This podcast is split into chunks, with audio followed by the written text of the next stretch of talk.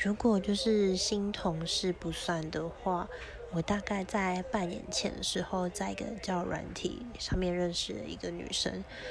然后我玩交友软体其实是不会主动去跟人家打招呼的，但那个女生就是自己跑来跟我说话，然后我们就是聊聊之后，我们就发现我们自我们兴趣还蛮像的，就我们两个都很喜欢猫咪，然后